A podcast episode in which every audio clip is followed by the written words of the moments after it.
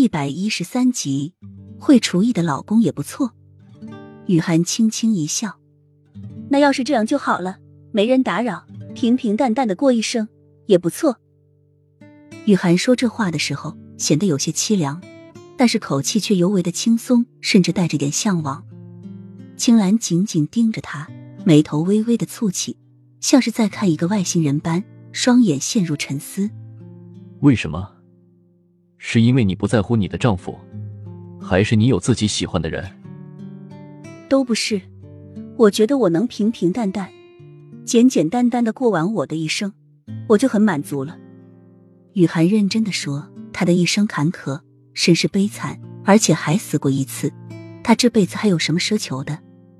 青兰凝视他的眼，他刚才的话让他莫名的心疼起来，仿佛说到他心中的某一处一样。竟一时说不出话来，只久久的看着他。你呢？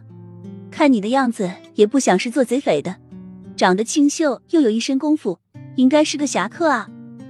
雨涵开始反问青兰，焰火在他们俩中间快乐的燃烧着，将他们两人的脸照得格外清晰。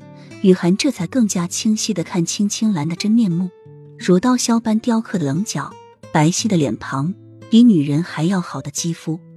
虽然五官很普通，但是合在一起却有一种说不出来的感觉，而且整个人也是那么儒雅，带着王者才有的霸气，让人不敢小窥。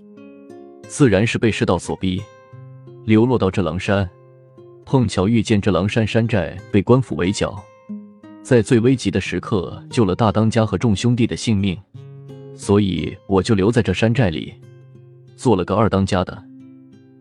青兰说的很轻松。红艳的嘴唇弯起一抹淡淡的弧度，很快，香喷喷的烤鸡就烤好了。